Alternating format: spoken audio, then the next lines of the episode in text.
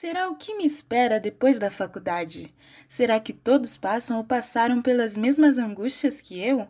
No podcast de hoje traremos um pouquinho da trajetória da nossa ex-aluna Sueila.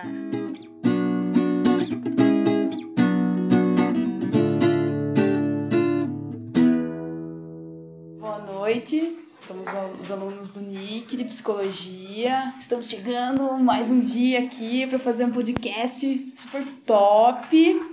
Hoje temos nossa convidada super especial, ex-aluna aqui do CEUNSP, Sueila, que vai falar um pouquinho da trajetória dela, de como foi ser aluna, de como é a vida agora acadêmica, como foi a vida acadêmica, como é a vida dela agora profissional. E é isso, Lema, como você tá? Eu tô bem feliz, obrigada por estar aqui hoje com vocês. É uma alegria né, poder compartilhar um pouco da minha experiência, ainda incipiente, né, começo, mas eu posso estar contribuindo sim com vocês né, para saber as dúvidas, as angústias do que é ser aluno de psicologia e depois ser psicólogo profissional mesmo. Oi, eu sou Jaqueline. É, já vamos começar com as perguntas. Eu queria saber como é que foi para você esse trajeto de cinco anos na faculdade, uhum. né, esse ingresso, como é que foi o pensar no curso, pensar na instituição, você já tinha alguém já tinha te orientado, como que foi esse processo até a, a chegada na instituição e como que foi o processo dos estudos para você? Bom, primeiramente, eu sempre quis ser psicóloga. Era um sonho, um sonho de juventude mesmo a psicologia foi a terceira graduação minha. Eu fiz outras duas, mas eu não, não era aquilo. Eu fiz por conta de outros trabalhos que eu tinha que desenvolver na minha vida. chegou área... a concluir? Cheguei, cheguei a concluir. Eu me formei em secretariado executivo no Segundo Salto. Fiz uma pós-graduação em gestão de pessoas na Anguera Sorocaba. E depois, aos 40 e poucos anos, eu falei assim, eu vou fazer realizar meu sonho. E aí, eu sabendo que tinha psicologia aqui em Itu, né, que é próximo da minha casa, próximo da minha de, a logística era muito boa, eu queria ter participado da primeira turma, né, da primeira turma, mas não deu certo financeiramente. E aí eu entrei para a turma de 2013, aqui, aqui no CEUNSP. Então, assim, quando eu fiz a matrícula e já de cara tinha passado, fiquei muito feliz, muito feliz mesmo. Era cinco anos, as pessoas que, que sabiam que eu ia ingressar aqui não me deram apoio, falaram que não ia conseguir terminar o curso, que eram cinco anos, que psicologia tinha que ler muito, como é que eu podia fazer uma, uma outra graduação aos 40 e poucos anos. Então a gente ouve muitas frases negativas, não é de todo mundo. Nós não podemos nos deparar com isso e fazer isso uma, algo que, olha, como verdade absoluta que não é. Quando a gente tem um sonho, um propósito, a gente tem que acreditar nele e fazer com que ele aconteça, né? Então, quando eu entrei é, aqui, é, eu tinha uma visão da psicologia como algo só psicanálise, né? Olhava o divã, assim. e no primeiro dia de aula, quando eu entrei aqui, era aula de fenomenologia. E aí eu tinha um monte de aluno na classe, né? E eram mais de 100 alunos dentro de uma mesma classe e eu me deparei com pessoas bem mais jovens do que eu. Falei, nossa, foi o primeiro choque, assim, né? Eu falei, hum, vai rolar, não vou me dar bem essas pessoas, eu não vou entrar na delas. E eram pessoas jovens mesmo, foi aquela questão do meu preconceito comigo mesma, né? E o primeiro ano, assim, foi bastante... É, é, intrigante porque era a, grade tinha muitas disciplinas e eu achava que eu não ia dar conta. Eu tinha medo da tinha neuroci, neuro, neuro, neurociência né, na grade. Tinha algumas matérias também de biologia com a qual eu falava não, eu era muito muito difícil. Mas aí eu falei não, eu vou não vou pegar DP, não posso pegar DP porque o dinheiro era contado né? A gente entra na faculdade, ou você come uma paçoquinha ou você tira uhum. Ou come então, uma coxinha. Exatamente. Muitas vezes eu tinha que abdicar de alguma coisa para comer, para comprar, uh, ter o um material de estudo. Então, o primeiro ano foi difícil, mas assim eu dei conta e depois o segundo, o terceiro, o quarto e o quinto, falei, teve muitas dificuldades, né? é, tinha trabalhava, estudava aqui à noite, então era mais assim uma questão de acreditar no sonho. Fala, não, uhum. eu vou conseguir, eu vou. Eu venci muitas barreiras, né? Então, assim, eu fiz muita amizade aqui é, com os alunos, me aproximei. Então, tudo vai um pouco da gente, né? De quebrar os tabus e poder estar fazendo a interação com o grupo. Então, assim, esse foi o primeiro, a primeira etapa, né? De, de participar do curso. E durante todo o processo do curso, muitas é, ideias, senso comum vai se construindo. Né? O aluno ele vai é, entrando em contato com a grade, com os textos, vai interagindo com os, os, professores e muito daquilo que a gente traz de senso comum, de preconceito, de tabu, o curso ele vai promovendo essa desconstrução. Né? E isso é lindo no nosso, no nosso processo acadêmico. É maravilhoso porque eu, eu entrei no curso né, e tô, sair uma outra pessoa.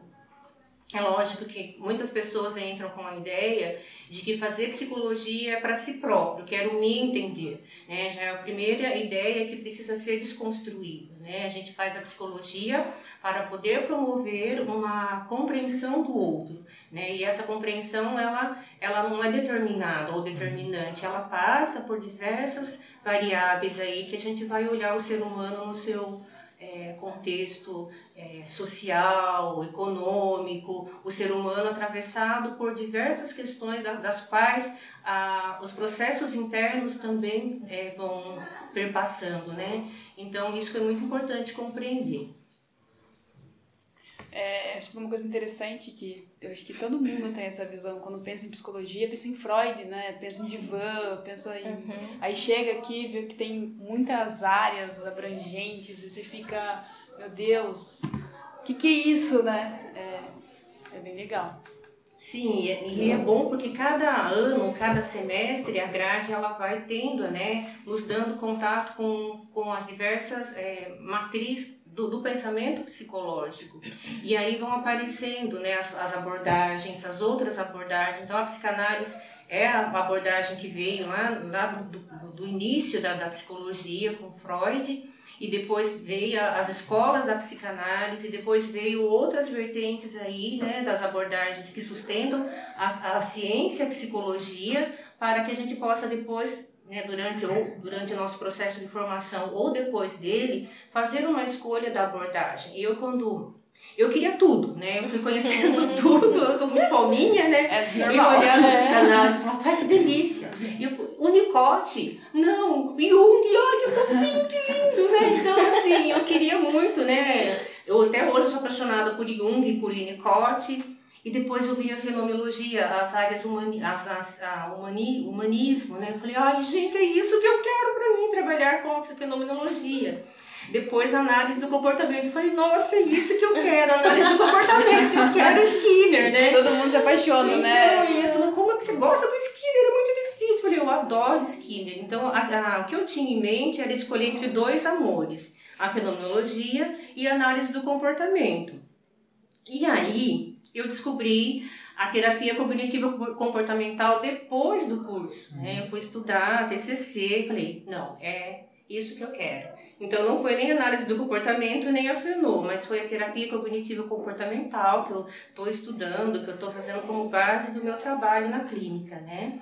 Atual, atualmente eu trabalho, fui convidada a trabalhar em duas clínicas aqui em Itu, né? É a Ciência, comecei em setembro, e quinta-feira eu começo no Amor, Amor e Saúde, né? São convênios.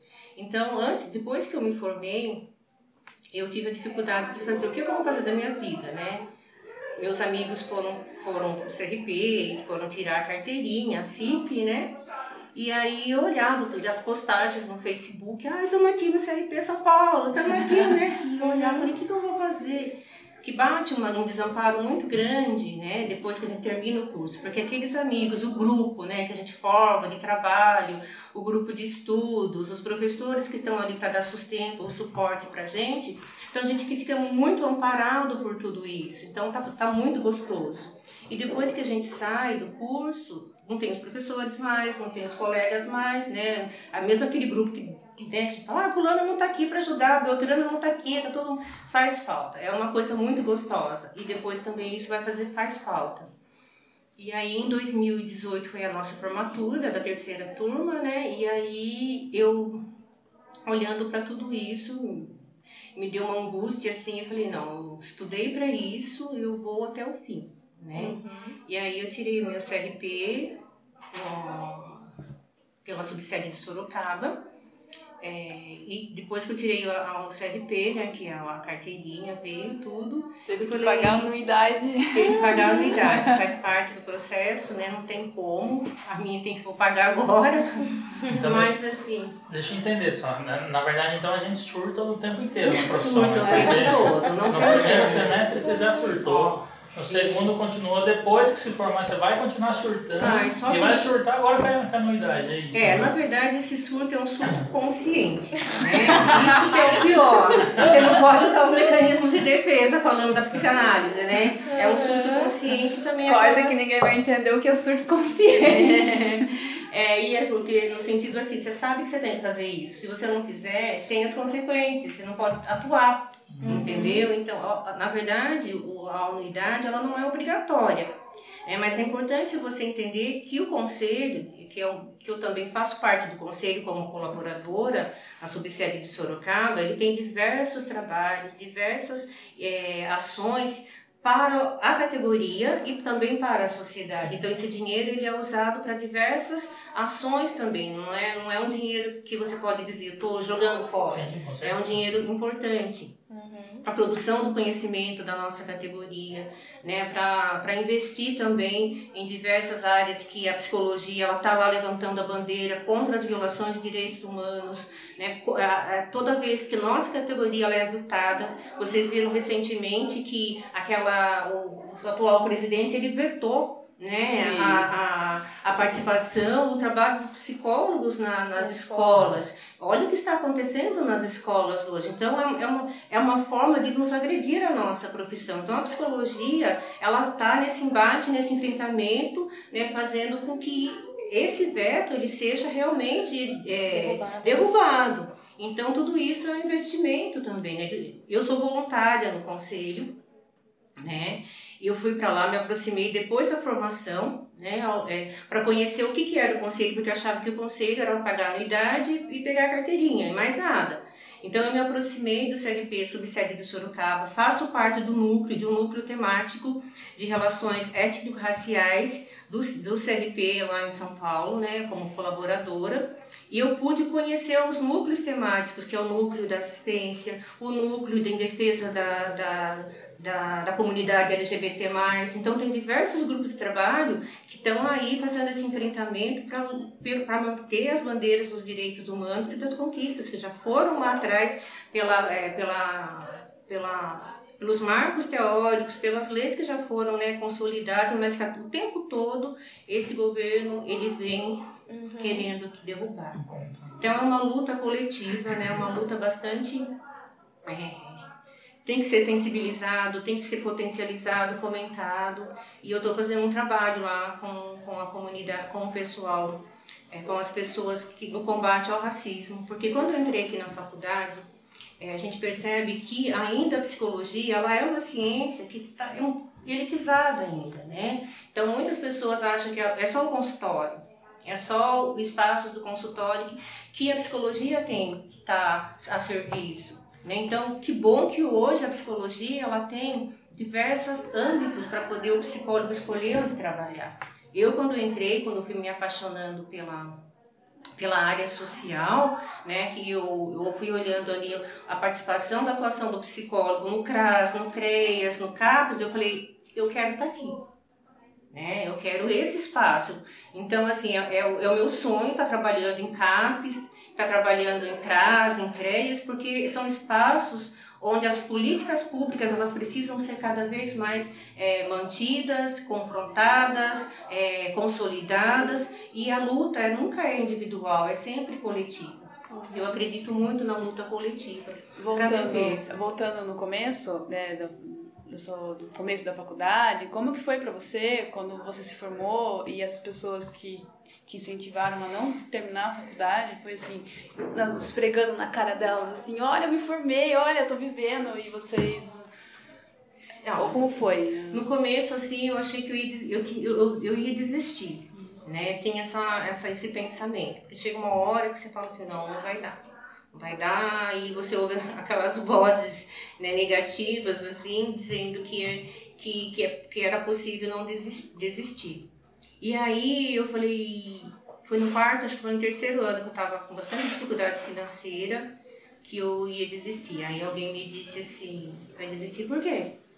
Não era o seu sonho, não era o seu projeto? Cadê aquela Suela guerreira que né, tá ali na frente de batalha e quer mostrar, né? Assim, honra, honra que você sonhou, honra o que você é, prometeu para si mesmo. Minha família me ajudou muito nesse processo todo. E quando eu me formei, eu só chorava, né? Eu chorava porque eu não acreditava que eu tinha realmente conseguido.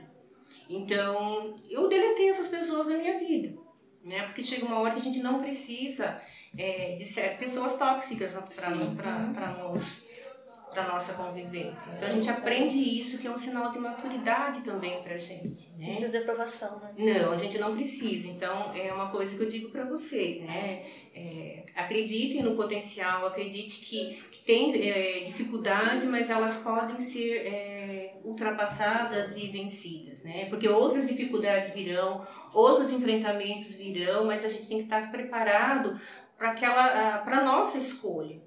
Quando a gente escolhe essa profissão que é ser psicólogo, ela ela está dizendo um pouco de nós mesmos, dos nossos valores. Né? Então eu tinha um valor que era um fazer um, é, um trabalho social, estar como psicólogo numa área de vulnerabilidade social em defesa dos direitos humanos.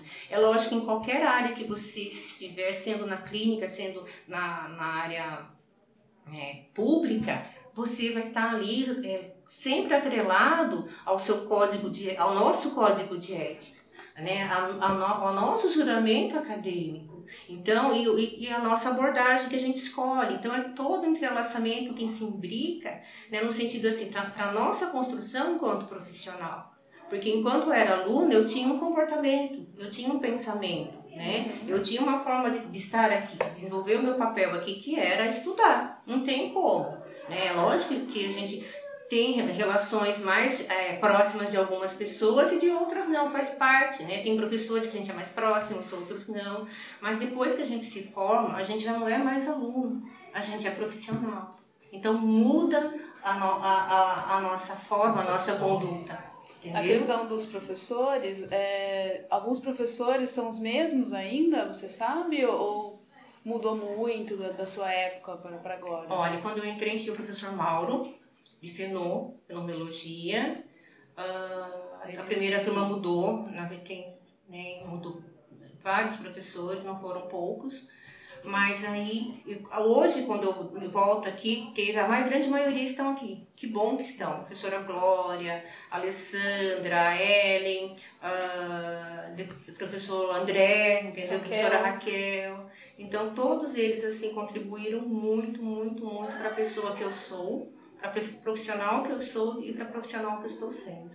Falando no André, a sua abordagem hoje é a, é a TCC? Terapia cognitivo-comportamental. Aquele amorzinho pelo Jung e Freud não existe mais, então? Existe, existe. É lógico que quando a gente, né, a, a nossa visão do homem, né, ela não é determinada, ela perpassa por diversas... É, diversos olhares, na é verdade. Então, assim, é que na minha atuação, eu, o, é, na, da abordagem clínica, eu escolhi a TCC, né? E é, eu não deixo de estudar Freud, eu não deixo de estudar Jung, eu não deixo de estudar Fenô, né? Porque na compreensão daquela pessoa que está ali na minha frente com sofrimento psíquico, né, é, grave, crônico ou não, eu, a abordagem, ela, ela, naquele momento, ela tem que ficar um pouco suspensa, né, como ela é a minha base, ela é a minha orientação, mas diante daquela pessoa que sofre, que vem contar a sua dor, os seus problemas, eu não posso ficar, agora é Jung, agora não sei o que, não sei o que, uhum. é aquela pessoa depois a análise, a interpretação do que ela está me dizendo, eu vou me ancorar na abordagem. Mas na hora que ela tá ali toda catártica, né? falando, falando, falando, chorando e querendo ser acolhida, querendo ser amada, querendo ser respeitada, querendo ser validada, aquela pessoa é única.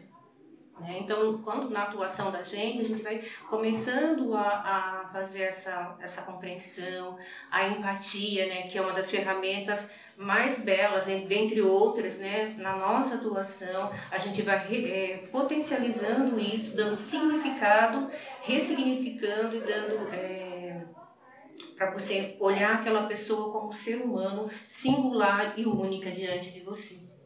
Quando você fez o estágio, você de ênfase, você fez clínica ou você já tinha uma outra, uma, Olha, uma outra sim, ideia? É uma pergunta bastante importante.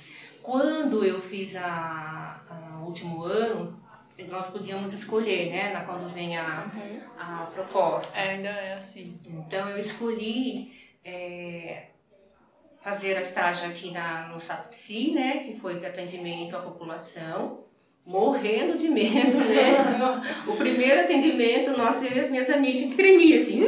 Era individual? Era individual, era individual. Ah, então isso é normal, então, porque né? a gente também... Eu tremi, eu tremi, eu fiz com a Bruna, né, que na época, a professora Bruna, e depois isso foi no primeiro semestre. E de, é, no segundo, eu fazia ênfase no CAPES, em saúde mental, que foi maravilhoso, no CAPES adulto, eu escolhi o CAPES adulto. Foi uma experiência extraordinária na minha vida, extraordinária, e que me apaixonei mais pela saúde mental, pelos transtornos, né? É. E aí eu, eu me apaixonei. Então, assim, eu, eu fico muito emocionada, né, de, de falar do CAPES. E, e, quando eu fiz atendimento é, individual, como eu disse, o primeiro atendimento a gente nunca esquece, né? E eu ficava, e agora, né? O que, que eu vou fazer? De, né? Um monte de perguntas, assim. Mas depois eu me acalmei, porque eu lembrava que a professora Bruna falava assim, né? E se aquela pessoa que está diante de você, ela está mais nervosa que você? Ela tá, o problema dela é tão, tão exacerbado que ela nem vai imaginar que você está ali como, né? Está nervoso. Né? E realmente isso aconteceu. Né? E depois, assim, quem puder fazer o estágio de, no atendimento é muito bom. Uhum. E isso me ajudou hoje nos atendimentos clínicos. Se eu não tivesse feito essa experiência, eu acho que eu, é, eu ia estranhar muito. Você acha que o clínico é, te trouxe então mais bagagem do que os outros estágios? Todos me trouxeram. Interno para conseguir ter empatia e treino da escuta. Treino da, da, da escuta. Sim. É, na verdade, todo, quando foi o último ano que eu tive o, as intervenções individuais, né, aqui no serviço, e também as intervenções grupais nos outros estágios, que nós podíamos fazer intervenções grupais, que eu fiz estágio muito em CRAS, muito, ia muito pro CRAS. Então, é lógico que era em dupla mas aí as nossas intervenções eram grupais. Mas assim, toda a construção da, das competências, das habilidades do psicólogo está sempre é sempre um aprendizado, né, que nunca é estanque, sempre vai ter até o resto da nossa vida. Eu comecei a fazer a observação, né, começo com a observação, depois o treino das, da, dos documentos inscritos eu entendi assim que foi na clínica ali, no atendimento individual. E no, uh, no CAPES, que a gente fazia intervenções grupais, é lógico, com orientação da, dos profissionais ali de referência do, da unidade, que eu aprendi realmente a, a olhar para o sofrimento psíquico, com um olhar assim, ó, compaixão, empatia, escuta, é, é, olhar para as doenças, os transtornos mentais graves, né, com, com respeito. É, a, a lei né, 10.216 é, 10 que fala né, sobre os direitos dos portadores de deficiência mental, né, que, que aquilo vem para humanizar o tratamento. Então, tudo aquilo eu, eu, eu comecei a, a, a me apaixonar e também a, a me colocar como a, a defesa da luta antimanicomial né, levantar essa bandeira né, de manicômio nunca mais, uhum. né, de prisão, de, de, de tratamentos desumanos nunca mais. É possível você olhar para aquela pessoa como um ser humano total, com qualidades, com desejos, com, é, é, com direitos deles. Então ali eu descobri, falei assim, essa luta também é minha, né, a luta antimanicomial.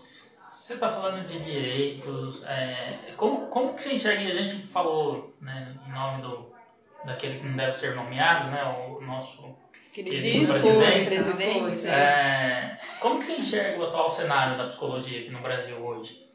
Olha, eu vou fazer um recorte, é, assim, é, partindo do, do, do, do lugar... É, do lugar, assim, que eu, sou, eu sou da, de 70. Então, 70 ainda era ao, ao militarismo. Era criança. Chega a década de 80, a gente começa o processo de redemocratização do país. E aí, é, eu olho assim, eu não participei, eu, eu era criança, eu não lembro de nada disso, né? Dessas coisas de, de censura, de, de perseguição. E hoje, né, quando a gente olha pessoas mais, mais assim, experientes, velhas do que a gente falando, olha, naquela época acontecia isso e agora está acontecendo de novo, eu fico olhando assim, né, é, o que, que qual é o papel hoje nós, nós como psicólogos, é, no enfrentamento de tudo isso? É, ser, é resistir, é resistir e existir. Por isso que a luta ela não pode ser individual. Porque uma pessoa sozinha, ela não consegue fazer é, o enfrentamento de tudo isso. Mas nos coletivos, né, fazendo é, a análise da conjuntura, propondo é, transformações até em, em, pequenas células, para poder estar tá sustentando, porque é, eu acredito que é, pode ser uma forma de enfrentamento. Né? A psicologia ela tem feito os enfrentamentos. A, teve eleição é, da gestão, existia uma Sim. forte é, uma forte, é, como posso dizer? Banca. É, uma forte banca para que a o, chapas que têm o pensamento desse atual presidente entrassem no CLP com as mesmas visão, visão de retrocesso. Né? Uma delas era a, a cura gay, é. né? Então, assim, que bom que é, os psicólogos e as psicólogas responderam não a isso. Então, tanto no federal como no estadual, a gestão que está é a gestão que diz não a toda forma de injustiça, toda forma de evitamento dos direitos humanos, né, que mantenha realmente as lutas, as bandeiras que a psicologia defende. A luta antimanicomial, né? a luta contra o racismo, a luta contra a violência contra, é, contra a mulher, a luta contra a a humilhação das, do, da, é, da, do preconceito à comunidade LGBT, contra a criança, contra o adolescente, contra o idoso. Então, são lutas que não pode ser só do CRP, só de nós psicólogos. Tem que ser luta de uma sociedade como um todo. É que é uma luta política e ética e afetiva também. Porque não adianta a gente só querer lutar e não ter esse afeto. Tem que ter o afeto também para a gente poder olhar para tudo isso com um olhar menos é, de caos, né? Quando você falou que você se formou e foi atrás do CRP, né? Como é, como é que foi essa, essa fase, esse momento? Você foi lá até lá, você ligou, você marcou um horário, como ah, que tá. funciona? É, geralmente, é, o CRP ele é convidado, né? É, às vezes pelos, pelos grupos né, de estágio mesmo, para vir nas faculdades e fazer as orientações.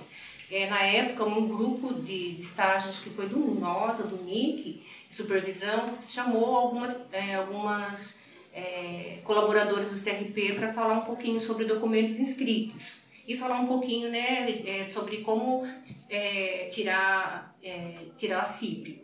Aí elas vieram, eu participei desse, dessa palestra, né, foi muito bom para gente, e tendo essas orientações eu fui. Ou você pode tirar por São Paulo, no CRP São Paulo, ou pela subsede de Sorocaba. Né? O CRP São Paulo é, um, é mais rápido, é no mesmo dia, mas eu fiz pela subsede de Sorocaba, que também a tramitação é bastante tranquilo também. Né? Demora uns dias, mas normal. E depois vem as uni ah, presentinho, né? A unidade para gente pagar, né? Que eu pago com muito gosto mesmo. E... Não, em relação ao que você estava comentando do, do seu trabalho no conselho, é, eu queria saber um pouco mais do que, que vocês desenvolvem lá. Você falou da questão racial, você até deu uma, uma palestra aqui sobre isso. Eu queria entender um pouquinho mais do seu trabalho. Na verdade, quando eu fui convidada para participar do coletivo de relações étnico-raciais, é porque é, o coletivo, a subsede de Sorocaba, é uma, é uma das subsedes que trabalha com coletivos temáticos também. E ali na, no coletivo, a gente, quando eu entrei, foi em abril se não me engano, desse ano, é, eu estava conhecendo o espaço, né? Porque se, se, primeiro você tem que se reconhecer como negro, né? Porque a gente, nós, por exemplo, você, nós somos analisar a psicologia hoje Quantos psi-negros tem na, na psicologia? Quantos alunos negros tem na psicologia? O quanto é falado sobre racismo na psicologia? Né? Então, gente, essa, essa, é, essa é, é como posso dizer, essa, essa reflexão, né? A gente faz, faz isso também no coletivo. Por quê? Porque a gente tem que olhar para a questão da, da intersecção, raça, cor e classe, que é uma delas. Então, no coletivo, a gente tem essa, essa, essa, essas demandas né, de oferecer uma psicologia também para a população preta. Porque a população preta tem os sofrimentos específicos, tem as questões específicas de história de racismo, né? E como é que nós chegamos até aqui, né? Com muita luta. Isso é muito importante, eu acho que ser colocado, porque uh, tem muita gente que acha que não, né? Que não tem mais racismo, não, uhum. Ou que é contra cotas. Mais. Contra cotas, que é um absurdo. Uhum. Por que ser contra? É que na verdade a pessoa não sabe, ela não acredita que exista mais racismo para ser contra cotas. Ela não quer enxergar, na maioria das vezes também, né? Quem, quem é, não acredita nessas coisas, né? às vezes a gente vai falar alguma coisa contrária, você pode falar mais, me corrija se eu estiver uhum. errado. Mas se você for tentar trazer essa reflexão, tem muita gente que eu acredito que não quer enxergar, né? E talvez assim, né, é, é uma ferida, né, que dói tanto para nós negros, pretas e negros, como para quem é o povo branco, né? Então, assim, nós, é, quando eu entrei aqui na faculdade, realmente eu me deparei com poucas, é, com poucos estudantes de psicologia negros. Mas, assim, em nenhum momento eu estava é, aberta também a me preocupar com isso. Eu queria fazer psicologia e pronto, né? Eu nunca sofri racismo aqui dentro, se sofri eu nem percebi. Então, tava, a epistemologia, por exemplo, nossa, é europeia e branca do nosso curso, não é verdade? Não se fala em, em, é, em bases teóricas de negros na psicologia. Existe.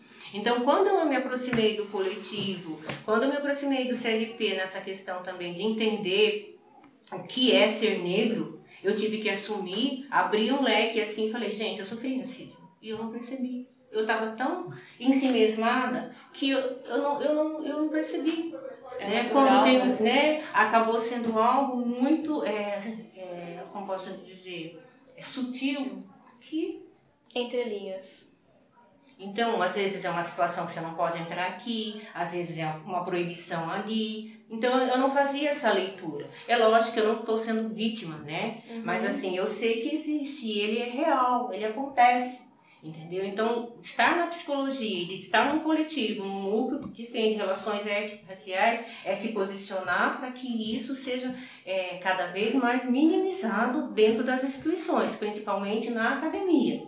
Né? O psicólogo negro, ele, ele precisa entender né, a sua dor para poder entender a dor do outro. O psicólogo uhum. branco precisa também fazer uma compreensão do que foi a nossa história aqui no nosso país, para poder entender aquele negro que vai chegar no seu consultório, para você não dizer para ele que aquilo é culpa dele, que aquilo é persecutório, que aquilo é um uhum. processo interno. Não, é real. Vitimismo. Entendeu? Então é, é uma dor real, uma chaga real, que onde existe a desigualdade social, existe sofrimento. É algo historicamente marcado historicamente marcado, que a gente veio num processo aí de desconstrução. Nós não sabíamos quando. Por isso a gente tem que estar sempre fazendo enfrentamento, a discussão, o debate, né? Tem gente que não aguenta ouvir isso, né? Tem gente que acha que é mimimi, tem gente que acha que não existe. Então são diversas formas de mostrar pra gente que é, a gente é culpado do nosso sofrimento. Nós não somos culpados. É, Esse país tem uma dívida histórica com a gente. Uhum.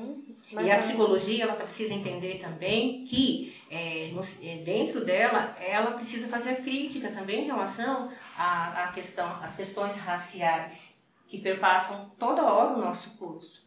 Né? Tem uma pessoa na nossa classe, ela, ou ela é branco, ela é índio, ela é cigano, ela. Então esse respeito tem que começar dentro do nosso próprio núcleo enquanto aluno. Tem por isso que é importante o debate sempre acontecer no campo da, da academia antes de a gente poder estar tá atuando. Deixa eu te perguntar, é, a questão do. Se você pudesse voltar atrás, você mudaria alguma coisa na sua época de graduação? De... Olha, eu senti muita dificuldade a respeito da, da psicopatologia, embora a gente aprendeu, a professora Raquel maravilhosa, uhum. né? Mas assim, eu, eu acredito que precisava, é, talvez, não sei como está a grade hoje, é, é, uma, é uma, uma percepção minha, entendeu? Enquanto uhum. profissional. Eu estou estudando, né? E a questão de, da, da farmacologia.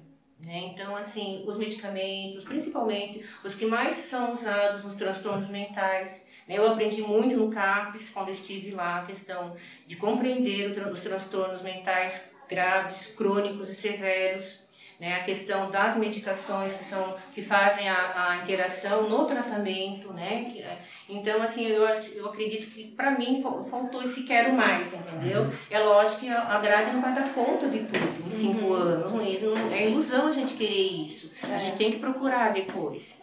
Mas eu senti que nossa, eu devia ter aprendido mais sobre sobre sobre psico é... até porque você teve uma vivência dentro do próprio CAPS né? exatamente mas isso é uma percepção minha que talvez não seja sua que talvez não seja uhum. sua cada um vai olhar isso de uma forma muito subjetiva de acordo com a, a, a, as demandas que vem né e como você teve essa vivência eu acho que casa muito mais com a matéria teórica e talvez também você tenha sentido um pouco de deficiência, às vezes, em alguma coisa ou outra na, Sim, dentro da né? própria teoria, é, né? Que é porque, muita coisa, uma gama muito grande é, mas, ver, né? E aqui, que bom que a nossa faculdade, ela é muito abrangente, porque ela, forma, ela tem o objetivo de formar, nos formar é, não só para trabalhar num determinado âmbito, né, mas para diversos âmbitos onde a psicologia ela, ela onde os profissionais podem atuar. O escolar, o hospitalar, a, a, a questão da, da área social, né? Eu fui para uma ONG depois que eu me formei, que eu queria fazer alguma coisa, né? Eu queria trabalhar, fazer alguma coisa pela sociedade, né? A gente segue aquela com esse, com esse, com esse ideal. Aí eu fui para uma ONG aqui em Itu, no trabalho, no combate à violência contra a mulher. Aí eu me ofereci, participei de uma capacitação Falei, nossa, quero também, quero, né? Aquela coisa, vamos lá, é, vamos pegar, lá, né? tudo. Né? E aí eu fui pra lá, entrei em contato com, a, com as mulheres, eu fazia atendimento é, individual é, com as mulheres e também com os filhos, adolescentes. E aí, lá, eu falei, nossa, foi bem impactante, era muito sofrimento né? O sofrimento causado pela violência física, pela violência psicológica, pela violência moral, né? Fui estudar a Lei Maria da Penha, fui estudar um pouco da questão de fui buscar literatura sobre essa sobre essa realidade. E ali tinha mulheres muito adoecidas psicicamente, fisicamente. Elas se sentiam um lixo. O lixo chegava muito para mim assim, eu emociono, né? Porque é, elas chegavam muito, muito se sentindo um nada, né, por conta das violências, a violência familiar, a violência institucional, né, todas as formas de violência que uma mulher pode sofrer e ela não tem voz para poder falar, porque essa voz foi, foi calada, né, calada né, por conta das humilhações. E ali eu pude começar, né, vendo aquela situação, e eu falei, o que, que eu vou fazer aqui? Né? Tinha que oferecer a psicologia ali, né? E ali eu pude oferecer a escuta. A escuta, a acolhida, não dava para aplicar nenhuma técnica, não dava para fazer assim, porque elas queriam ser ouvidas. E foi o que eu ofereci diante de tanta dor. Você passava por supervisão nesse período ou você Passava. Ainda... Eu passo por supervisão ainda na abordagem que, que eu escolhi, né, dos casos, dos atendimentos, dos casos e ali eu pude né, oferecer realmente né, aquilo que era necessário oferecer. Nós promovemos, né? Nós promovemos a conscientização, nós não vamos lá conscientizar ninguém, nós não vamos curar ninguém, nós não vamos esperar nada, porque é a pessoa que tem que decidir. Mas enquanto eu estava ali como profissional, né, eu falei, no meu entendimento, na minha compreensão, eu oferecia acolhida e ofereci também orientações né? Que elas, no princípio, elas, elas achavam que elas eram culpadas de apanhar dos, dos, dos companheiros. Elas mereciam... É o discurso deles, né? né? Sim, elas mereciam apanhar. Que não podiam largar desse homem porque a religião não permitia. Como que é o sustento? Né? Porque ele dependia desse ser para poder é, cuidar dos filhos e poder também é, sustentar. Então era um sofrimento que eu, se a gente não está preparado, na verdade a gente nunca está, nunca está, né? É, a gente não, não, não, não cuida da gente, né? A gente vai sempre é, levar isso para gente. Então era difícil para mim sair de lá e depois voltar para minha casa como se algo é, eu mudasse o meu corpo. Meu... Não, eu saí de lá muito, muito angustiada. Muito angustiada, porque eu falo, Deus, o que país é esse? Né? Que sofrimento é esse? E o que eu posso fazer? É, se sente impotente, né? Porque Exatamente. o que você consegue, quando você alcança, você faz. Não tá. Mas quando não está, é complicado, né? E para elas, elas queriam ser escutadas e acolhidas e dizer: você é um, um ser de direito. Né? Porque você pega alguém com autoestima lá embaixo, doenças, doenças mentais, né? Tinha uma que tinha transtorno bipolar e estava existindo, então, né? Tinha que existir. E aí é, eu entendo que o nosso papel enquanto psicólogo é, é angustiante, mas também é muito belo. Porque enquanto porque nós psicólogos, a gente não, não, não é, a nossa profissão é, não é assim, que olha, eu sou a Suela psicóloga aqui e ali eu sou a Suela, né, pessoa. Não, a pessoa Suela, a pessoa psicóloga, ela se entrelaça o tempo todo. Não tem como você fazer uma divisão de você né? E aí entra o nosso autocuidado, né? O que, que eu faço para me cuidar? Eu faço academia, né? Eu faço terapia também, já há três anos faço terapia, a minha própria a terapia individual. Eu faço supervisão né, na, na minha abordagem, eu procuro estar com a minha família, eu procuro estar com os meus amigos, eu saio, eu me divido, porque eu tento ter a minha própria vida, porque senão a gente não não, não consegue. Uhum. É assim, é, entrou no, no, meio aqui que eu entrei um uhum. pouco depois, né? É, essa questão também da, tipo, que você disse que você cuida de, de você. E as pessoas que você atende, elas conseguem des, desvincular um pouco, porque às vezes a pessoa se torna dependente daquela pessoa que está acolhendo. Essas, você consegue fazer é, elas entenderem que existe um momento certo delas procurarem você, ou que tipo. É, sabe, porque às vezes a pessoa liga para você, ou às vezes a pessoa te procura, fica no seu pé, uhum. porque é você que dá atenção, que você que está auxiliando. Uhum. Acontece isso? Olha, na, na nossa atuação no, no, na área clínica e também na nossa área particular, cada um vocês tiver os consultórios de vocês, é o contrato terapêutico que vai ajudar a gente. Né? O contrato terapêutico, né? ali você pode colocar é, a, a, as questões que envolvem a relação terapêutica. Né? Porque é a relação terapêutica que vai nortear a sua vida né? enquanto profissional e saindo dali do setting, né? Porque senão realmente as pessoas é, ligam para você, mandam é, recado no WhatsApp, então, no meu contrato terapêutico, eu coloco isso, né? Em casos extremos, né? Extremos mesmo, eu dou suporte via telefone. É, por exemplo, pessoas que estão com ideação suicida, pessoas que estão com comportamento autolesivo, pessoas que estão já planejando o suicídio. Aí eu tenho que ter um manejo diferente. Já né? aconteceu com você é, já? Já aconteceu de uma, de uma. Eu aprendi muito com essa experiência muito mesmo. Dessa questão de você dar o seu telefone, né, e não, não pontuar, e não, quais momentos a pessoa pode, porque senão realmente a relação terapêutica ela é confundida com amizade, ela é confundida com coleguismo, e não é isso, não pode ser isso. É a relação terapêutica, eu sou psicólogo, sou terapeuta. Então, nesses casos, você pode entrar. Se eu não puder entrar em contato com você agora, você espera, porque eu tenho outras demandas também. Eu falo isso para meus pacientes, não eles acham que eu estou 24 horas ali, disponível. Né? Não é assim.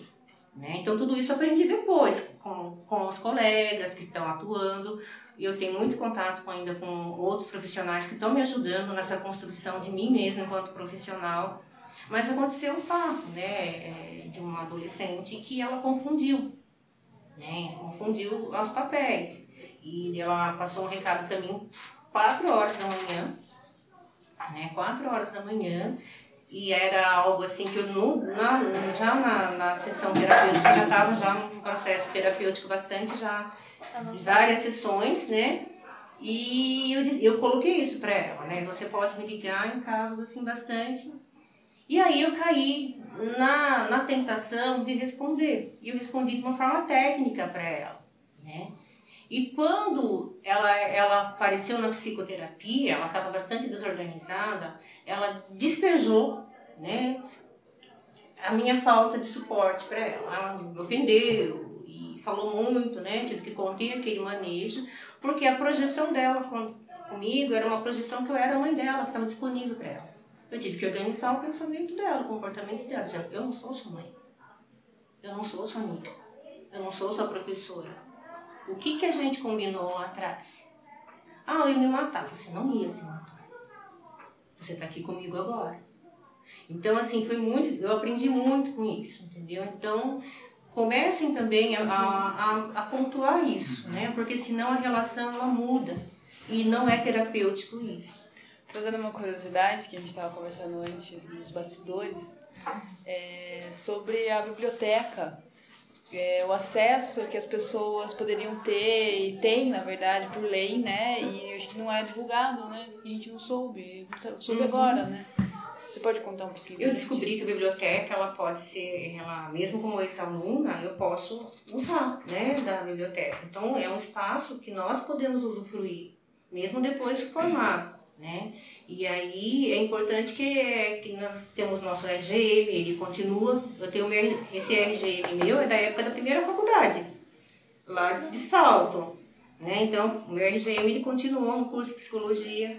Então, assim, nós somos usuários do serviço da, da faculdade. Então, esse, esse serviço está disponível para nós, independente se ele está inadimplente ou não, né? com, com, a, com a instituição. Então, eu uso desse espaço, é, eu faço supervisão aqui, a minha supervisora ela vem. Nós somos um grupo de quatro meninas que faz supervisão. E como uma mora em cada cidade, ficou a, logi a logística tem que se reunir aqui. Então a gente usa aqui, né? Se eu precisar de livros também eu posso pegar. Então tem essa informação importante pra gente quando terminar esse sair do curso, tem um espaço que a gente pode usar. Só pra Interessante, gente né? ir encerrando, porque você falou que queria ficar até umas 8h30, né? Uhum. É, são quase 8h30. É, o que, que você gostaria de deixar como recado, como lição, como aprendizado para os alunos que estão ingressando agora e os alunos que Uhum. estão estudando na psicologia? Bom, baseado na minha experiência como aluna, primeiramente, é, está aberto à desconstrução. Né? Primeira coisa, né? nós saímos das nossas realidades, das nossas casas, das nossas cidades, é, com ao, ideias, é, imagens, né? que a gente vai chegar aqui e as coisas vão ser do jeito que nós imaginamos. Não vai ser. Né? A gente, primeiramente, tem que começar a estar aberto a essa desconstrução. Né? Primeiramente, de nós mesmos, né? e depois para a compreensão do, que a faculdade está oferecendo para gente. Né? E aproveitar ao máximo, né? aproveitar ao máximo da, da, da academia, de aproveitar ao máximo da interação com, com os grupos, né? com os professores, eles são muito bons aqui, é, não do que me queixar dos professores. E ter paciência com o seu processo também, né? E estudar muito. Isso não tem como a gente fugir, tem que estudar. Todos os textos que eu estudei, todos, todos, todos, até aqueles que eu falava, "Ah, não quero, eles me ajudaram hoje minha, e estão me ajudando na minha atuação, para entendimento da sociedade, para compreensão do ser humano, do homem, principalmente de nós brasileiros e brasileiras, né?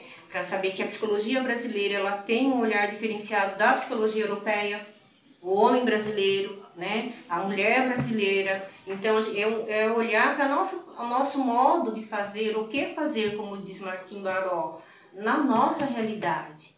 Está aberto a isso, né? E sempre, e sempre nos aprimorar durante a graduação e depois da graduação. Não vai parar, não para. Se a gente ama, se a gente escolheu essa profissão, se a gente tem paixão por ela, né? A gente vai se frustrar sim, vai, faz parte. E a frustração é crescimento, né? Eu falei que a gente ia continuar surtando, É. mas Sim, não deixa, né? Mas é, é bom que o quanto a gente com aprende, né? Eu, eu surtei aqui. Eu briguei com o professor aqui, não vai estar gravando. eu briguei, eu surtava. A Bruna falava, calma, calma, calma. Respira fundo. Porque assim, o meu maior medo era pegar DP. O meu maior, meu maior espectro era pegar DP. Eu morria de medo de DP. Então eu não admitia pegar DP. Porque era gasto pra mim. Eu falava, não tem dinheiro pra pagar DP. Eu vou chorar, vou embora, né? Tinha todos esses chiliques também, que era chiliqueira, né? Eu era mesmo, né? Não era barraqueira, era chiliqueira, né? E eu discuti com o professor, mas assim, hoje, depois que eu me formei, eu falei, meu Deus, que vergonha. Se, aproveitando essa deixa, se você pudesse olhar para a Suela do primeiro semestre, o que você daria de conselho para ela com a experiência que você tem hoje de vida? Olha, aquela Suela, ela, ela foi bastante corajosa, bastante é, abusada, né? abusada mesmo, como diz o nordestino, enxerida, né? tem que ser enxerido mesmo. O que, que é isso? Como que faz isso? E eu olho assim, eu falo assim, nossa, eu tenho muito, muito, muito é, orgulho de mim. Né? Porque eu não parei de aprender, eu não parei de falar, olha, eu não sei. Dá para você ensinar?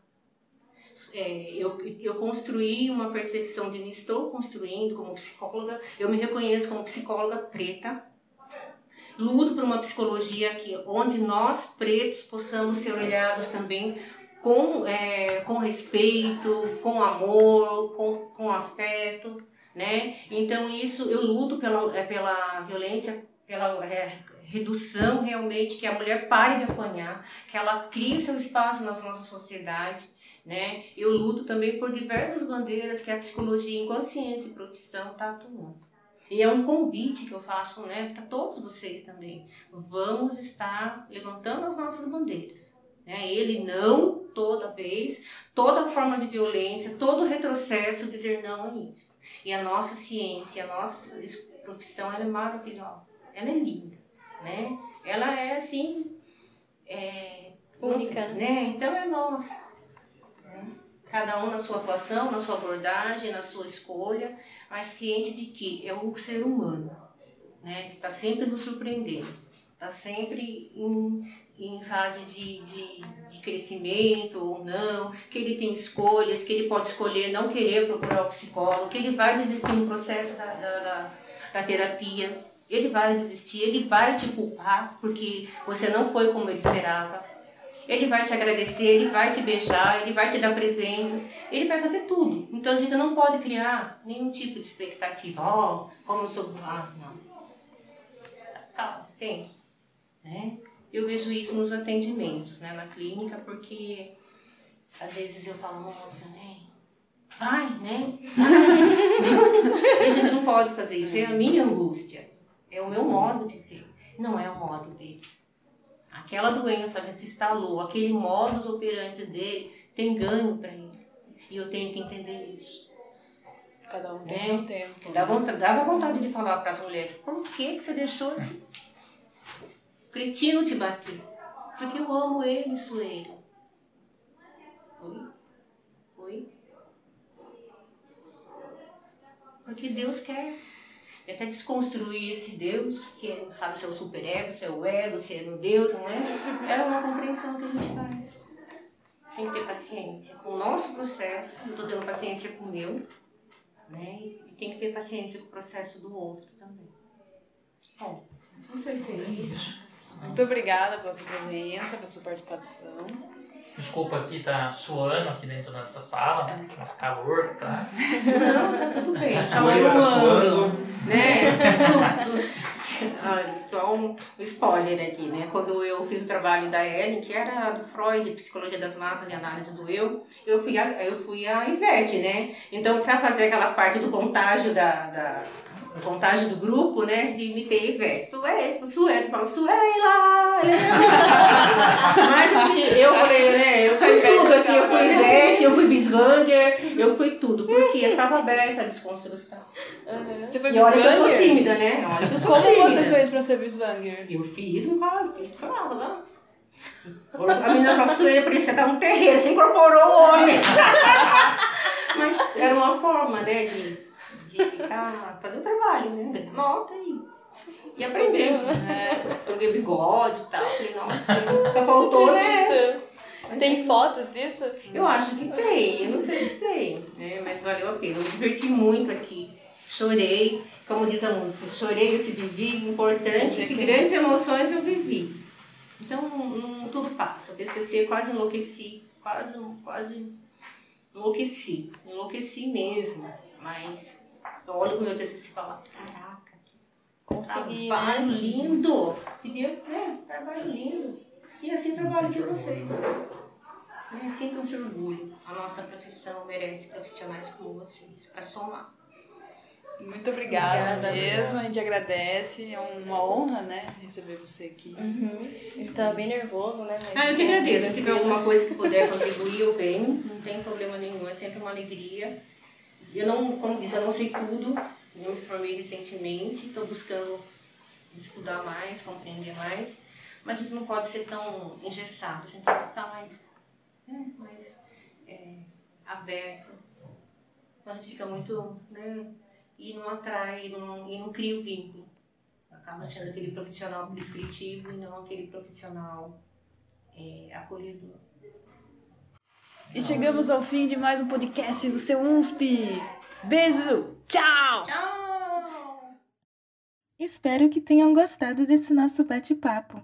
Esse podcast também estará disponível em vídeo, é só clicar no link descrito. Bons pensamentos e até mais!